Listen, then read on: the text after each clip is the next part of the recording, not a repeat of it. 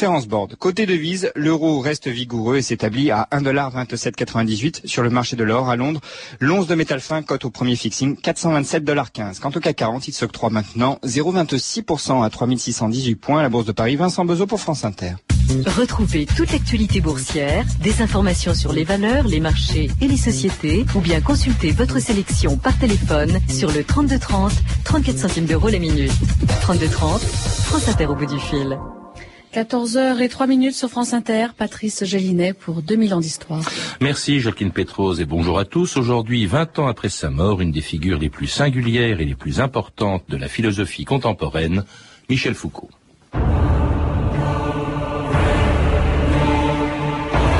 L'expérience de la guerre nous avait démontré la nécessité et l'urgence d'une société radicalement différente de celle dans laquelle nous vivions et qui avait permis le nazisme.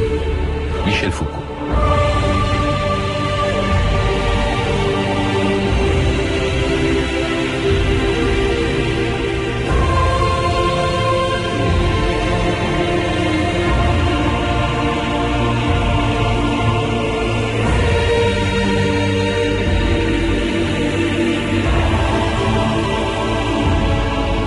D'histoire.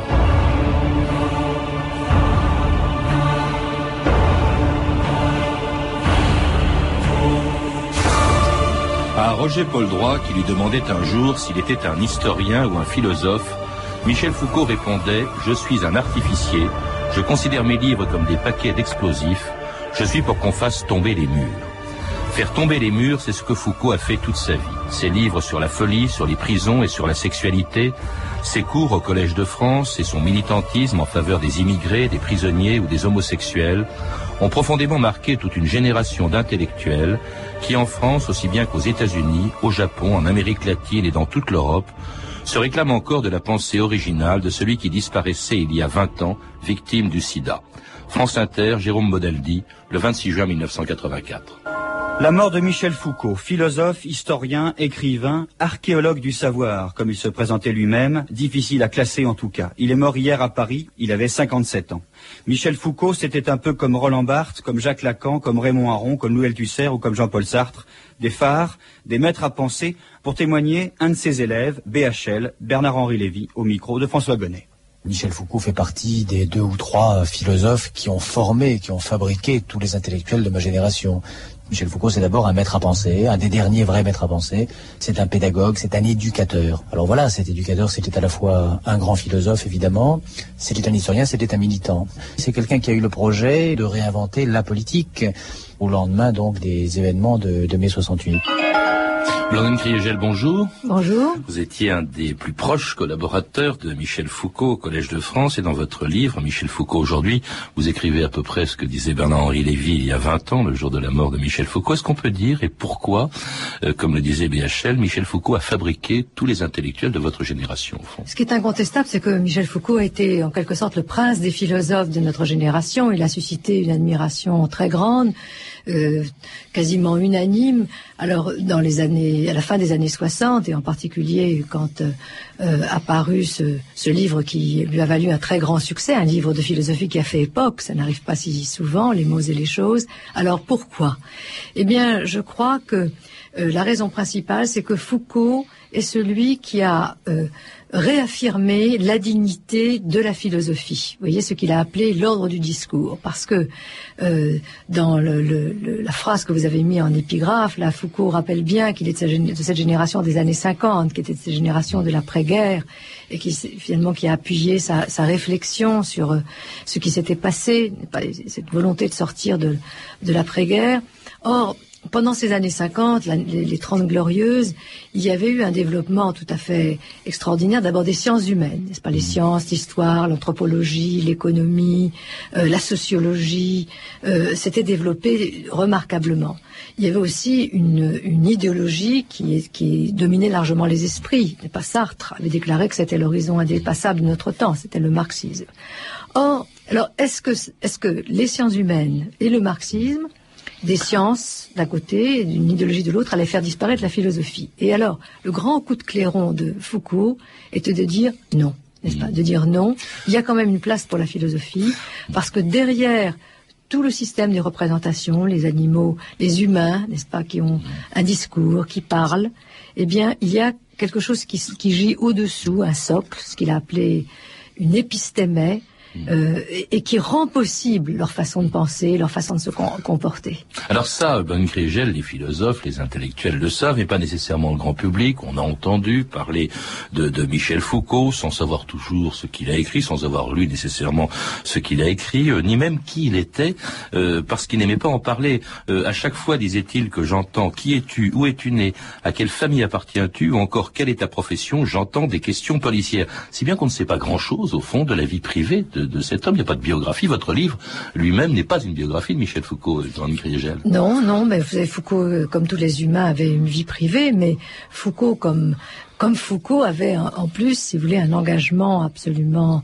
euh, immense dans dans son œuvre, dans son œuvre et j'ajouterais que lui-même s'est toujours, si vous voulez, détourné, n'est-ce pas, des approches psychologiques, biographiques.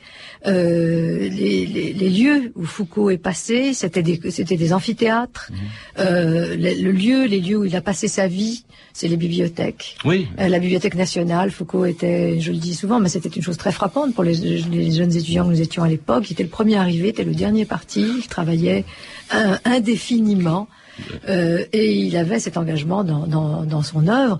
Et bon, c'est ça qui, qui, nous a retenus euh, chez Foucault. Je rappelle qu'il est né en, en, en, 1926 dans une famille de médecins, qu'il est rentré à l'école normale, euh, je crois, en 1946. Mais on a l'impression, au fond, que sa, sa vie se, se résume à son œuvre. Et même son œuvre, d'ailleurs, est elle-même difficile à classer. Est-il philosophe, historien On l'écoute parler de son travail à Jean-Pierre Elkabach, à France Inter, le 10 janvier 1968. Comment définissez-vous aujourd'hui, Michel Foucault, votre travail? Mon travail à moi, vous savez, c'est un travail qui est bien, qui est très limité. C'est en gros ceci, très schématiquement, essayer de retrouver dans euh, l'histoire de la science, des connaissances et du savoir humain quelque chose qui en serait comme l'inconscient. Il y a au-dessous de ce que la euh, science connaît d'elle-même quelque chose qu'elle ne connaît pas, et son histoire, son devenir, ses épisodes, ses accidents obéissent à un certain nombre de lois et de déterminations. Ces lois et ces déterminations, c'est celles-là que j'essaierai, que j'ai essayé de mettre au jour. J'ai essayé de dégager un domaine autonome qui serait celui de l'inconscient de la science, de l'inconscient du savoir, qui aurait ses propres règles, comme l'inconscient de l'individu humain a lui aussi ses règles et ses déterminations. Chercher à dégager l'inconscient de la science comme le psychanalyse cherche à dégager l'inconscient de l'homme. Est-ce qu'on peut définir comme ça, au fond, ce qu'était Michel Foucault? On s'est toujours demandé, est-ce qu'il était historien, historien des sciences, est-ce qu'il était philosophe, Blandine Kriegel Mais écoutez, lui-même a répondu qu'il était en quelque sorte les deux, parce que, euh, vous savez, il aimait euh, se, présenter comme un archéologue. L'archéologue, c'est un historien. Qu'est-ce qu'il cherche? Il cherche au-dessous, n'est-ce pas, des, en creusant, au-dessous, justement, cet inconscient des monuments, n'est-ce pas ce qui est lui, ce que cherchait euh, Foucault, c'est ça, c'est quelque chose qui était qui rendait possible euh, les, structures intellectuelles euh, d'un discours, n'est-ce pas, du discours pénal, du discours médical, pour lesquels il lui fallait creuser. Alors il y avait évidemment chez Foucault, je dirais que c'est la si vous voulez, c'est la, deuxième partie en, vérité de son engagement, l'idée que euh, c'est les grandes, euh, ces grandes structures, n'est-ce pas, ces grandes épistémées, comme il les appelait, c'est-à-dire ces grandes philosophies premières, ces grands systèmes de représentation. Sa chaire au Collège de France s'appelait chaire d'histoire des systèmes de pensée. Ces grands systèmes de pensée euh, se différenciaient selon les époques. Ils étaient séparés par des discontinuités. C'était au fond des grandes structures dont il fallait retrouver les linéaments. Et ces grandes structures, eh bien, par exemple, elles rendaient possible de la même manière la philosophie de Descartes et la peinture de Velázquez. Vous voyez, l'idée, dans les mots et les choses, que Foucault montre très bien, c'est que le système de représentation classique, eh bien, il est le même en philosophie et dans l'art. Et évidemment, il y avait à la fois, vous voyez, une approche, comme on a pu dire, structurale, c'est-à-dire étudier les systèmes, les grandes structures, mais en même temps, une approche dans le temps, une approche dans l'histoire, et c'est pourquoi Foucault euh, qui, qui, en, qui, était très ennemi de l'évolutionnisme, n'est-ce pas, d'une philosophie de l'histoire qui aurait vu tout se dissoudre dans l'histoire. Par ailleurs, a proclamé aussi son amour de l'histoire parce que les, ces structures elles-mêmes se développent, n'est-ce pas, dans un temps, dans une époque, et se transforment. Alors justement, c'est ce qu'il a tenté de faire, en tout cas, dans le livre par lequel il a acquis une renommée considérable dès 1961 et pour lequel il intervenait pour la première fois, je crois, à la radio, au micro de ce qu'on appelait encore la RTF, interrogé par Nicole Buis il y a 43 ans. Monsieur Michel Foucault a écrit aux éditions Plomb un livre intitulé Folie et déraison, histoire de la folie à l'âge classique. Monsieur Foucault, je pense que tout le monde s'imaginait que la folie n'avait pas d'âge et surtout pas d'âge classique. Il m'a semblé justement que la folie était un phénomène de civilisation aussi variable, aussi flottant que n'importe quel autre phénomène de culture. Et je me suis demandé s'il ne serait pas intéressant de voir de quelle manière notre propre culture réagit à ce phénomène. Il y a des civilisations qui ont célébré le fou. Il y a des civilisations qui l'ont célébré, il y en a d'autres qui l'ont tenu à l'écart, il y en a d'autres qui l'ont soigné, mais ce sur quoi je voulais insister, c'est précisément sur le fait que soigner le fou n'est pas la seule réaction possible au phénomène de la folie. Alors ça, c'était Michel Foucault en 1961, il y a beaucoup, beaucoup d'années, il y a 43 ans, pour un livre qui a été, c'était pas son premier livre, mais c'était le premier livre par lequel il s'est rendu extrêmement célèbre. Non, non, je ne crois pas. Seul à l'époque, n'est-ce pas, quelques psychiatres l'ont lu. On a, on a, en fait relu l'histoire de la folie après les mots et les choses. Mais si vous me permettez quand même cette belle voix nette, articulée, et pas du, au fond, de quelqu'un qui est bien formé, qui détache tous les mots. C'est mhm. merveilleux d'entendre ça. Non, alors, ce qui est intéressant dans cette histoire de la folie, c'est que Foucault était un historien des sciences. Ici, la folie, c'est une, euh, comment dire, une, une, une, catégorie médicale. Mais vous voyez ce qui est. C'est de l'épistémologie. C'est de l'épistémologie. Je ne sais pas prononcer le mot, mais vous me délivrez. Philosophie, voilà, philosophie qui s'intéresse aux sciences. Mais vous voyez, lui, alors, c'était un grand courant de la pensée française, avec Cavaillès ou Michel Serres pour les mathématiques, avec Pour la chimie, avec Canguilhem pour la biologie, avec Bachelard pour les sciences mécaniques. Ce qui est intéressant, c'est qu'inscrit en quelque sorte dans ce grand courant, Foucault s'est fabriqué un objet, un objet auquel les autres n'auraient pas pensé. Voyez, un objet qui est euh, moitié moitié scientifique, puisque le discours sur la folie est un discours médical, mais moitié institutionnel, parce que l'enfermement à l'hôpital général des fous euh, eh bien, lui euh, relève d'une institution. Et de même, après, il, s'est fabriqué d'autres objets, la pénalité, euh, ou la population, et, parce qu'on sent bien au fond que c'est pas, malgré son titre, l'histoire de la folie à laquelle il s'intéresse, c'est l'histoire du regard qu'on porte sur elle, que la société porte sur la folie. C'est ça au fond. Oui, ce qu'il fait pour la sexualité, ce qu'il fera pour les prisons aussi. Voilà, parce que pour lui, d'ailleurs, euh, le titre des mots et les choses est très euh, exemplaire à cet égard, très révélateur. Euh, il y a une solidarité du regard, du voir, n'est-ce pas, de du voir et de l'objet. C'est-à-dire que l'objet, nous, ne le connaissons pas indépendamment du regard. Et le regard lui-même est un texte, le regard lui-même est un discours, n'est-ce pas? On regarde et on, le regard parle, le regard est loquace qu'on porte euh, sur, la folie. Et donc, faire l'histoire de la folie, d'ailleurs il a, dit, la même chose pour la clinique, n'est-ce pas? Faire l'histoire de la clinique, c'est-à-dire des symptômes tels qu'ils apparaissent, c'est une histoire du regard sur le corps et sur les maladies au fond, qui décide que tu es fou, euh, au nom de quoi, etc. C'est ça qui l'intéresse. Et ce qui, vous voyez, ce qui est intéressant, c'est que euh, c'est en étudiant ce, ce, ce regard loquace, ce discours sur la folie, qu'on peut aussi rectifier qu'on peut déconstruire, qu'on peut critiquer, qu'on peut rectifier, qu'on peut faire valoir un autre discours, parce qu'il ne faut pas oublier que, euh, que après l'histoire de la folie à l'âge classique de Foucault, eh bien la condition des malades mentaux dans les asiles psychiatriques était une condition d'abandonner, on les voyait plus et euh, dans la camisole de force a été a été changée, n'est-ce pas? Les conditions d'internement, de traitement ont été changées et ça donne raison à Foucault. Alors là, c'est le Foucault euh, philosophe dont, on parle avec vous, Blandine Kriegel. Vous parlez de trois Foucault dans votre livre, le Foucault philosophe, donc le Foucault politique, on y viendra dans quelques instants. Et alors ça, ça m'a surpris, le Foucault artiste. En quoi pouvait-on dire que Foucault, que Michel Foucault était un artiste? Eh bien, pour deux raisons. La première, c'est qu'il écrit comme un artiste. C'est un grand, auteur. Foucault, c'est un, grand art que celui de, euh, de, ses textes écrits. Et d'ailleurs, il, s'en est exprimé, n'est-ce pas? J'y prends tant de plaisir et tant de peine. Mais euh, aussi, donc il y a un art, mais ça je ne sais pas, il y a un art de Foucault, un art de l'écriture discursive, n'est-ce pas, de, de Foucault. Le style. Hein. Oui, un, un style, n'est-ce pas, le style c'est l'homme, et un style inimitable avec de, ces longues périodes, mais euh, si vous voulez, toujours euh, précise. Bon, mais, mais aussi, je dirais, c'est un autre aspect, parce que Foucault est celui qui, en philosophie, a réhabilité la place de l'art. Vous savez, nos professeurs nous récitaient la, la phrase de Platon, le poète sera couronné de laurier et reconduit à la porte de la cité ou si vous lisez Hegel, vous verrez que l'art, n'est-ce pas, est bien est très loin au-dessous de la religion et de la philosophie. C'est un peu la cendrillon de la de, de la vie de l'esprit.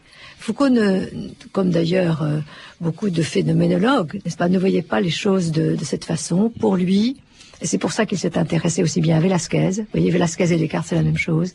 Qu'à Manet. Marie-Bonne Saison euh, a, a, redécouvert un texte de Foucault sur Manet qui est absolument remarquable et dans lequel Foucault décrit avec euh, euh, avec une très grande beauté le, le, le, les tableaux de Manet, en particulier le balcon, mais en même temps montre, n'est-ce pas, qu'il y a une réversibilité de la peinture impressionniste et euh, de, de, de, la, de la transformation des systèmes de pensée de l'époque. Et donc l'art, si vous voulez, l'art est un accès direct pour qui sait le regarder, pour qui sait le, si vous voulez, voir le tableau, euh, est un accès direct à la pensée parce que, et c'est là la, la, philosophie de Foucault qui lui vient, cet aspect-là lui vient de la phénoménologie parce que le voir, n'est-ce pas, l'intuition du voir est aussi du texte, est aussi du discours, oui. et que il y a que le, le, si vous voulez l'intuition, le, le sensible euh, est aussi un accès vers le, vers le discours. Alors son, son texte, justement, les textes de, de, Foucault sont écrits, il s'est forcé d'y mettre du style, et de même qu'il il s'est forcé de parler le plus clairement possible, ce qui n'est pas toujours le cas des philosophes, et même d'ailleurs, il faut bien le dire, de Foucault lui-même, quand il s'adressait aux auditeurs du Collège de France, quatre mois avant sa mort, le 1er février 1984. Bon, alors donc, cette année, je voudrais continuer l'étude du franc-parler, de la parésia, donc, comme modalité du dire vrai il m'a semblé qu'il serait intéressant d'analyser dans ses conditions et dans ses formes le type d'acte par lequel le sujet disant la vérité se manifeste, et par là je veux dire se représente à lui-même et est reconnu par les autres comme disant la vérité. Bon, et bien voilà ce que je voulais vous dire. Alors, euh, en fait, j'avais l'intention de commencer à vous parler de la euh, parésia telle que je veux l'étudier cette année, mais ça, servirait à quoi? J'aurai cinq minutes pour vous dire ça, et puis il faudra recommencer la prochaine fois. Alors, si vous voulez, on va aller boire un café. Je pourrais vous dire, je veux bien répondre à vos questions, mais je crains que ça n'ait pas grande signification dans les auditeurs.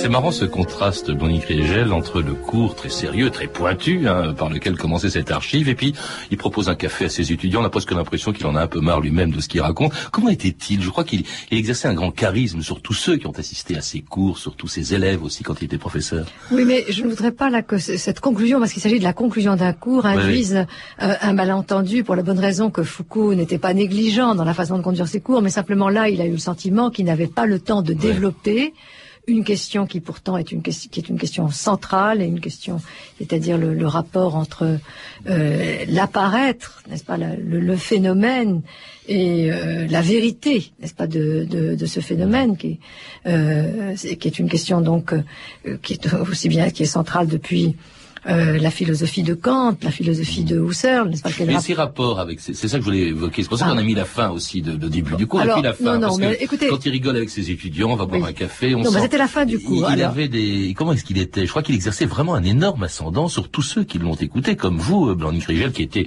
auprès de lui d'ailleurs, euh, comme collaboratrice au Foucault Collège était de un très grand. Vous avez tout à fait raison, pour une raison très simple, c'est que Foucault était un très grand professeur. Pourquoi était-il un très grand professeur? Il n'était pas euh, seulement, n'est-ce pas, il n'était pas que, et je dirais, il n'était pas même principalement un, un, enseignant, Foucault, un professeur, mais il était aussi un très grand professeur, pour une raison extrêmement simple, c'est que Foucault euh, respectait euh, la parole et, si vous voulez, savait euh, l'exposer, la, délivrer d'une façon remarquable. Et alors comment? Tout simplement parce que Foucault, dans ses cours, eh bien, euh, suivait, euh, si vous voulez, la rhétorique la plus classique qui soit, C'est-à-dire, il y avait un, une, exorde, une présentation de son cours. Après chaque partie, il reprenait, il ramassait ses propositions dans des euh, conclusions, il faisait des transitions et il faisait une conclusion et il annonçait comme il, en est question ici, le, le, cours suivant, le cours suivant et donc et donc le café. Alors il y a un Foucault dont on n'a pas parlé parce qu'il nous reste peu de temps, Blanc Crégel, on peut pas ne pas en parler, c'est le Foucault politique, euh, le Foucault engagé, d'abord au Parti communiste en 1950. Il n'y est pas resté très longtemps, mais c'est son premier engagement. Il, il faut le rappeler, l'ami de Bourdieu, d'Althusser, et il s'engage au PC, comme beaucoup d'ailleurs d'intellectuels au début des années 50. Oui, c'est beaucoup d'intellectuels de sa génération et non des moines, comme euh, François Furet, Emmanuel Leroy-Ladurie, euh, lui-même ont été membres du Parti communiste. Foucault ne l'a pas été euh, longtemps, beaucoup moins longtemps que quantité d'autres. je crois que l'expérience qu'il qui a marquée, c'est une expérience, si vous voulez, il s'en est éloigné d'une certaine façon définitivement parce qu'il il, n'a pas aimé l'inféodation idéologique. Du, euh, Foucault n'aimait pas, Foucault était un homme d'une grande culture, il croyait profondément à la vie de l'esprit, euh, à la dignité de la vie de l'esprit, à l'ordre du discours, à son autonomie, à son indépendance, à sa liberté. Et, euh, le logiciel a servi, n'est-ce pas, du Parti communiste. au fond, ça et il a découvert, je crois, en Pologne, hein, la réalité du, communisme. et alors, c'est un homme qui a beaucoup voyagé. Hein, en Pologne, il était en Suède quand il a euh, conçu, commencé euh, son livre sur la folie, était en Tunisie aussi en 1968 quand il apprend mai 68. Il faut rappeler qu'il n'a pas participé aux événements de mai 68. Enfin, il y est arrivé très tard à Charletti. Le détour que vous faites par sa carrière universitaire est intéressant parce que Foucault, comme beaucoup de grands philosophes euh, que personne aujourd'hui ne conteste, a eu une carrière universitaire un peu incertaine et contournée. En effet, il a été quasi exilé en Suède, en Pologne, en Tunisie, avant de finalement devenir un poste, euh, devenir un professeur de philosophie. Même pas, c'est même pas dans une, un département de philosophie qu'il a été élu. Il s'en plaignait amèrement, mais dans un département de psychologie. Mmh. Euh, alors, euh, euh, cela c'est vrai, euh, cela est vrai, et évidemment, je, effectivement, il a rejoint le, le, mouvement de mai 68 un peu post-partum. Alors, il va s'engager plus activement après 68 dans plusieurs luttes, en créant par exemple en 1971 avec Pierre Vidal-Naquet et Jean-Marie Domnac le GIP, le groupe d'information des prisons, Michel Foucault en 1971. Notre problème, c'est de faire en quelque sorte parler les détenus, de leur donner pour la première fois, je crois, le droit à la parole. Mais pour les faire parler, est-ce que vous avez, il faut nécessairement que vous ayez la collaboration des autorités des paysans? Non. Alors c'est là où notre entreprise est un peu clandestine, c'est que, eh bien, nous arrivons à faire passer des questionnaires euh, aux détenus euh, qui euh, expriment ce qu'a été leur expérience et ce que sont actuellement leurs revendications. Et les détenus commencent à nous envoyer spontanément des textes, des récits, des fragments d'autobiographie, des passages de journaux. Le problème, c'est de donner le droit à la parole à tous ces gens que l'on a en quelque sorte exclus du discours, exclus de la parole. Et avec tous ces documents que vous avez en, votre possession actuellement, vous en arrivez à la conclusion que les prisons en France sont extrêmement archaïques. Oui, sont archaïques, sont médiévales. Je ne sais pas d'ailleurs s'il peut y avoir de bonnes prisons. Euh, je tiens en principe que toute répression est mauvaise. Je tiens également en principe que tout État est répressif. Et de là, je conclus que tout État est mauvais toute répression est mauvaise, tout État est répressif, tout État est mauvais. Ça, c'est Foucault en, en 71. C'est encore un discours marxiste. Bon, il n'est plus au Parti communiste, mais il est très très engagé. Euh, c'est un homme révolté et défenseur toujours des, des opprimés ou de ceux qu'il considère comme tels. C'est pas seulement le discours marxiste, n'est-ce pas l'État le plus froid de tous les monstres froids? Je vous dirais que c'est un, un leitmotiv du discours révolutionnaire, de la révolution sociale comme de la révolution euh, conservatrice. Alors, il est, il est incontestable que ce qui a valu à Foucault ses plus grands soutiens, c'est cet engagement que qu'on vient d'évoquer, non seulement pour les prisons, mais pour tous les exclus, les, homosexuels, les fous, les, euh, et l'engagement, l'engagement quasi hugolien de Foucault pour les misérables de son époque, euh, lui a évidemment rallié les cœurs de la de la jeune génération.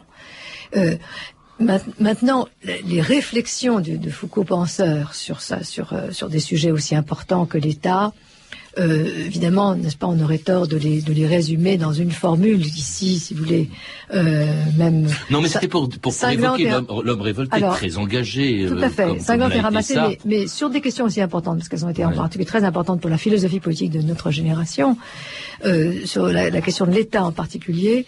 Euh, à mon sens, n'est-ce pas si, enfin, ce qu'il faut retenir de Foucault, ce n'est pas principalement euh, cet aphorisme qui a un son nietzschéen ou un son marxiste, c'est autre chose qu'il a dit, qui nous a davantage influencé, davantage marqué, et qui est que euh, les, les, les, les, États, qui sont des formes de, de, de domination de, des individus, mais d'abord des dominations individuelles. C'est un par un, ce qu'il appelait le pouvoir pastoral, un par un que le, sur les individus. Mais deuxièmement, que ces institutions de domination produisent des savoirs et que par conséquent, si l'on veut combattre, si l'on veut critiquer, si l'on veut réformer, n'est-ce pas Et il y a chez Foucault ce désir de réforme.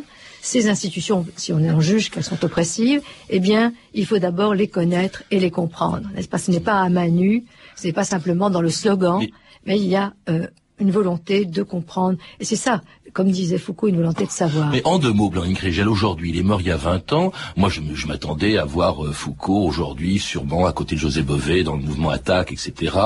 Vous vous dites pas du tout. Hein, euh, euh, ce serait pas, ce serait pas le cas. C'est assez surprenant. Qu'est-ce que, la parole de Foucault aujourd'hui, 20 ans après, il nous reste quelques secondes à peine, Blanc Grégel on ne peut pas faire parler Foucault alors qu'il est mort, n'est-ce pas? Ce serait quand même incroyablement indigne. Simplement en évoquant ce qu'ont été les, débats intellectuels que Foucault a menés, débats avec les marxistes ou débats avec la psychanalyse, ce que je dis, c'est que, euh, je le sais, n'est-ce pas, certains euh, voient, euh, verraient bien en Foucault le, défenseur de, si vous voulez, de la, au fond d'un certain type de, révolution, de révolution un peu, si vous voulez, conservatrice. Ou, or, personnellement, je, je, ne le crois pas parce que il me semble que les idées de Foucault étaient tout à fait différente euh, de cela. Mais si vous voulez, la, révolte est une chose. Foucault a été un homme révolté, profondément révolté. Euh, les modalités, mais ce n'est pas parce que il était révolté qu'il était pour toutes les révoltes. En particulier, vous voyez, pendant la, euh, pendant cette période, Foucault n'était pas du côté de comment des marxistes. Il a, il a croisé le fer avec eux. Merci euh, Blandine. Je rappelle donc que vous êtes l'auteur de Michel Foucault aujourd'hui qui a été publié chez Plomb. C'était 2000 ans d'histoire à la technique Benjamin de la Gâtinée et Ludovic Asselot. Documentation Virginie Bloch.